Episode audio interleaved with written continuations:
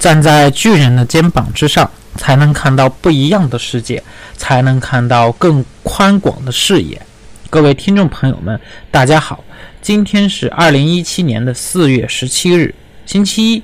相信很多朋友现在是处于融入工作状态的一个状态。那么在今天正式分享之前呢，先要发布一个通知啊，凡受累各位听众认真听一下。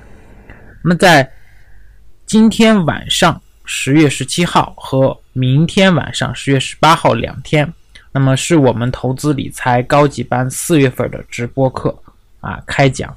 如果感兴趣的朋友呢，可以微信张岩老师。当然，如果说你想获得免费的电子书和公开课的视频，也同样可以微信张岩老师，微信号是九八四三零幺七八八。二零一七年春节以来啊，似乎每个星期都是非常热闹，都会有各种大的新闻爆出来。哎，譬如说前几天呢，白百合被曝出轨，然后引发了一系列的这种呃抹黑也好、洗白也好啊。当然，咱们不是关注这个，咱们关注的哎还是财经新闻。那么财经又出了一些什么大新闻呢？比如说，房产市场限购又加码了。那么就在这个周末，咚咚咚咚，楼市调控基本上是没有周末。哎，周末又出现了楼市调控加码政策。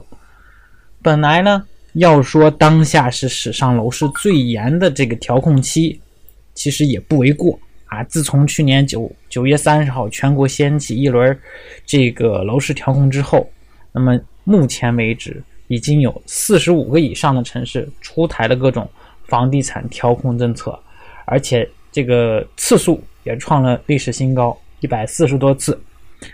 那么最近呢，这个政策又有了新的变化，限购限贷后，哎，那么又一个大杀招过来了，限售。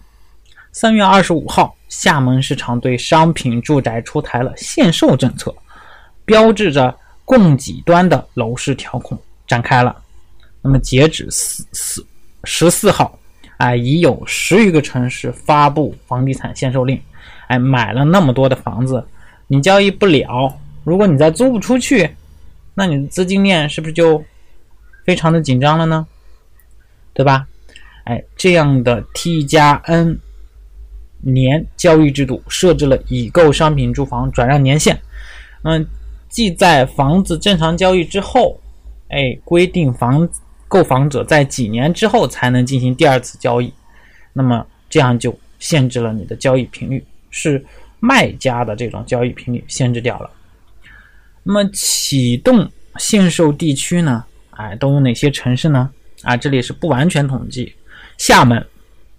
新购住房需取得房产后两年方可上市交易，还有成都高端人才购住房五年内不得转让。福州新取得不动产权证未满两年的不得上市交易，不得办理转让公证手续。青岛房屋取得不动产证后两年方可上市交易。广州呢新购住房。必须取得不动产证满两年以后方可交易。福建长乐取得不动产证未满两年的不得上市交易。常州新购房屋满两年方可上市交易。哎，惠州新购商品住房满三年方可交易。还有珠海新购房屋三年内禁止交易转让。东莞升级限购满两年才可交易。扬州产权未满两年不得交易。杭州企业购买区域住房满三年方可上市交易，海南新购房取得不动产这个产证之后，两年后方可转让交易。那么本来哈，在流动性方面，房产的流动性是时间最长的一个，因为它的买卖周期是比较长的啊，因为要经历过很多的相关的手续。现在呢又。加了时间是限制限售，那么它的这个流动性，哎，更加的降低了。要知道，我们投资理财或者是我们资产市场里边的，呃，有流动性好的，有流动性差的，啊，那么相对来讲，房地产或者是这个房产是流动性比较差的一种。那么现在呢，又加大了限售，那么它的流动性也降得更低了。哎，这样能起到什么作用呢？可以抑制房地产炒作。啊，这被视为把这个楼市的流动性啊，已经是放到最低最低了。那么楼市也跟着出现了城市圈加认房认贷加限售的这种调控新的哎特征。哎，全面这样呢，能够去全面封堵炒房。比如说，在京津冀、珠三角、长三角等地区，都出现了除了中心城市调控升级外，周边的十余个城市也升级限购的状况。这就相当于在热点城市周边筑起了一道道围墙，关注炒房者。啊，再加上一二线城市全面恢复认房又认贷的这种信贷政策。那么抽走了炒房者的资金杠杆，哎，为的是什么？防止金融风险。那么如何理解楼市调控政策的这个趋势？那么打击炒房者又起到了什么作用？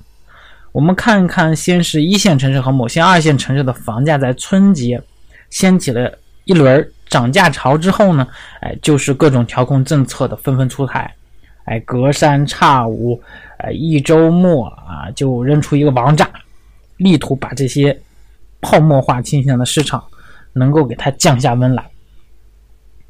那么，中心城市的房地产政策的风向标，三月份以来，中心城市陆续出台的哎这种收紧房地产市场的新尝试呢，意味着其他的城市、其他的地区也会跟着啊，也会跟着来限购。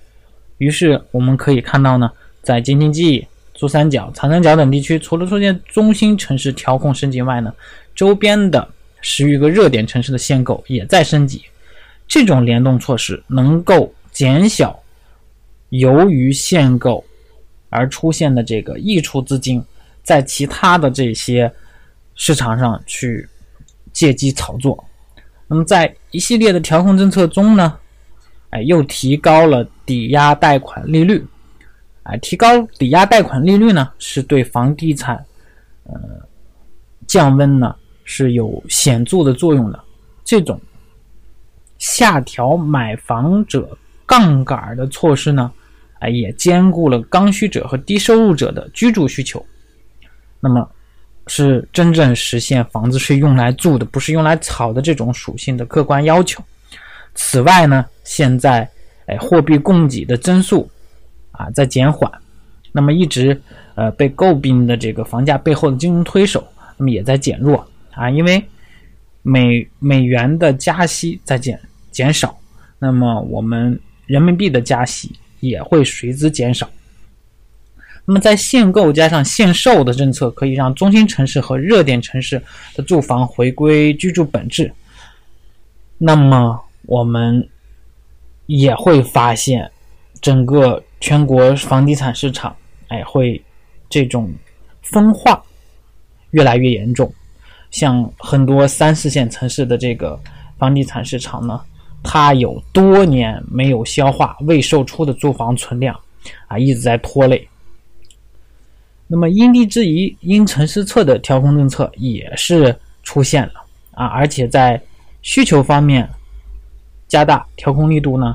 哎，在供给侧的方面呢，也在逐步加码。可以看到，住建部的新政策就在这方面有所突破。哎，比如说这个房地产库存消化周期超过三年的城市就要停止供地，而住房库存消化周期在一年以下的城市就要增加供地。就比如说北京啊，今天又爆出新闻说是哎有二十。多宗的这个地在出售，那么这方面的政策意义在于，在合理的土地开发规划之下呢，形成有弹性的、可持持续的这种供给，来瓦解市场的投机心理和恐慌情绪，特别是这两个情绪呢，是作用是非常大的。在房地产市场上呢，并不只存在的只吹不破的泡沫啊！现在我们看到调控政策层出不穷，哎，是让市场意识到我们政府这种调控弹药库里的弹药还非常的充足，那么还有还可能还有其他的这个王炸没有出，哎，以及本轮调控的决心是非常大的啊！这对炒房者起到有效的震撼，也对刚需者。提示大家，哎，我们不要着急，不要有恐慌，啊，不要有恐慌。那么各方面都在期待房地产啊能够度过这个不不平静、不寂静的这个春天后呢，会有一个宁静的夏天。啊，感谢大家收听，欢迎大家关注或者是在留言评论。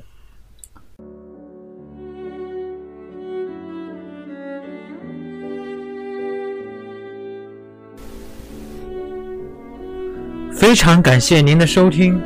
想要获得推荐的投资理财电子书、视频，想要知道如何操作听课学习，系统的学习投资理财知识的，请添加张岩的微信，微信号是九八四三零幺七八八，或者可以在节目的简介处扫描二维码。如果您是第一次听到咱们这个电台，您可以点击节目右下角的订阅字样。有新的节目将会第一时间通知到您的电台 App，以免以后找不到了。如果您有喜欢的节目，欢迎转发分享到您的朋友圈。感谢您的支持和鼓励，我在微信等你哦。